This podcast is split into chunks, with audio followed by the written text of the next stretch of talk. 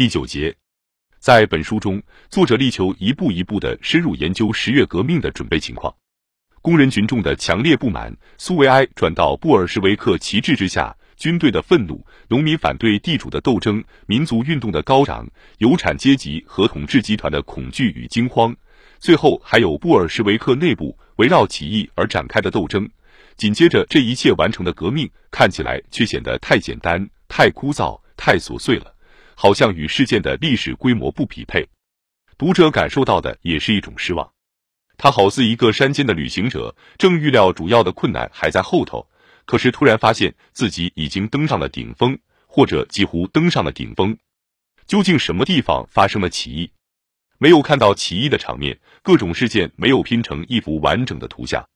事先考虑到和准备好的小规模军事行动在空间和时间上被相互隔开了，可以把它们连接成目的与意图的统一体，但是斗争本身并不是浑然一体的。没有大规模的群众运动，没有同军队发生戏剧性的冲突，在历史事实基础上形成的有关起义概念的想象，在这里完全对不上号。首都革命的总体特征后来给了马萨里克一个口实，他追随其他许多人写道：“十月革命绝对不是大规模的群众运动，这次革命是在上层进行幕后操纵的领袖人物的事业。实际上，这是历史上所有起义中最具群众性规模的一次。”工人并不需要跑到广场上去融为一体，他们其实已经形成了政治上和道义上的统一整体，甚至未经许可，士兵不准离开兵营。在这一点上，军事革命委员会的命令与波尔科夫尼科夫的命令是一致的。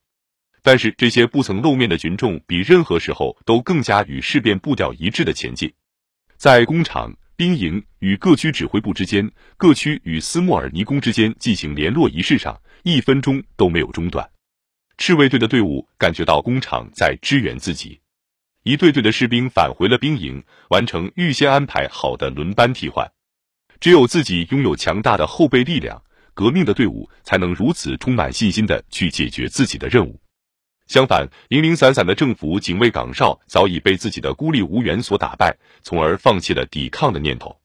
资产阶级预料会发生接垒战，燃起熊熊烈火，匪盗横行，血流成河。实际上，到处弥漫着一片比全世界炮声隆隆还要可怕的安静。社会基础活像一个旋转舞台，它在悄悄的移动，把人民群众推到了前台，把昨日的主人送进了另一个世界。时间已经到了十月二十五日上午十点钟，斯莫尔尼宫认为可以向首都及全国发布已经获胜的通告。临时政府已经被推翻，国家政权转到了军事革命委员会手中。在某种程度上，这个声明远远跑到时局前面去了，因为临时政府仍旧存在，至少在东宫范围内是如此。大本营也还存在，外省还没有表态，苏维埃代表大会还没有开幕。但是起义的领导人不是历史学家，为了替历史学家准备条件，他们不得不跑到前面去。军事革命委员会已经是首都局势的完全主人，苏维埃代表大会的批准是没有问题的。外省也在等候彼得格雷的创举。为了彻底掌握政权，就需要开始像一个政权那样行事。在致前线和后方各军事组织的呼吁书中，军事革命委员会命令士兵要警觉地监视指挥人员的行为，逮捕那些不赞成革命的军官。如果有人试图把敌对部队调往彼得格勒，那就不要在动用武力一事上犹豫不决。前一天从前线回来的临时政府驻大本营首席特派委员斯坦凯维奇，为了在消极与瓦解的处境中不至于落得个毫无作为，清晨便带领半个连的工兵士官生，试图把布尔什维克从电话局赶出去。通过这次行动，士官生才头一次知道电话局到底掌握在谁手中了。军官西涅古布咬牙切齿的大发感慨：“看吧，原来我们必须学习这些人的毅力。”为什么只有他们才有这样的领导？占领电话局的水兵可以毫无困难地从窗口朝士官声开枪，不过起义者还是竭力避免流血。斯坦凯维奇这边也严格命令不要开火，否则士官生会受到枪杀人民的指控。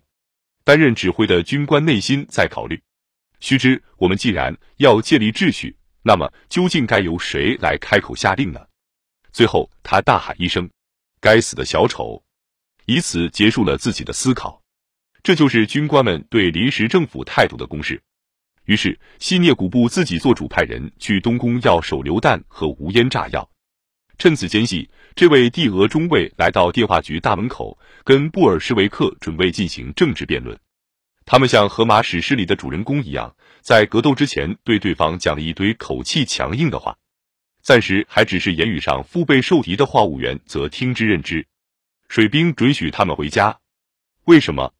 就因为我们是女人。他们歇斯底里的叫喊着从大门冲出来。西涅古布说。僻静的海军大街因奔跑着飘动的衣服和帽子而显得五彩缤纷。水兵们勉强承担了电话机务工作。一辆搭乘起义者的装甲车急速开进了电话局的院子，不过并没有给惊恐万状的士官生造成什么困境。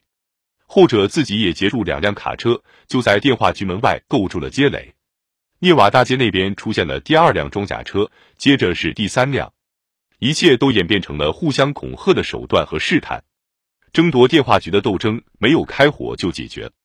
斯坦凯维奇撤除了包围，经对方同意，为自己的士官生获取了一条自由的通道。一般说来，武器目前还只是实力的外在标志，人们几乎不去动用它。在去东宫的路上，斯坦凯维奇的半个连碰见了一队水兵，后者摆出一副要开枪的架势。但对峙的双方只是互相用目光打量对方，谁也不想真的动武，因为一方意识到了自己的实力，另一方则感到自己力量很弱。然而，在有机会的地方，起义者尤其是工人往往急于解除敌人的武装。在装甲车的援助下，被赤卫队和士兵包围的同事工兵士官生，另外半个连队被前者缴了械，并且沦为了俘虏。可是这里同样没有发生战斗，因为士官生没有进行抵抗。这次行动的发起者本人证明说：“据我所知，唯一一次积极反抗布尔什维克的尝试就这样结束了。”其实，斯坦凯维奇这里仅仅指的是东宫以外地区的军事行动。到中午时分，玛利亚宫周围的街道被军事革命委员会的部队占领了。预备国会的成员刚刚才聚集一起开会，主席团试图搜集最新的消息，可是，一发觉电话已被截断，心情。便顿时变得十分沮丧。于是各党派领袖开会商讨该做些什么。代表们在各个角落里唠叨不止。阿夫克先季耶夫安慰大家说：“克伦斯基到前线去了，等他回来，一切就会恢复正常。”大门口停着一辆装甲车，立陶宛团和凯克斯霍尔姆团的士兵和禁卫水兵走进大楼，沿阶梯列好队伍，并且占据了第一大厅。这支队伍的首领要求代表们立刻离开玛利亚宫，此举给人留下了极其惊讶的印象。纳博科夫证明说，预备国会的成员决定散会，暂时终止自己的活动。四十八名右翼代表投票反对屈从暴力，不过他们也知道自己处于少数。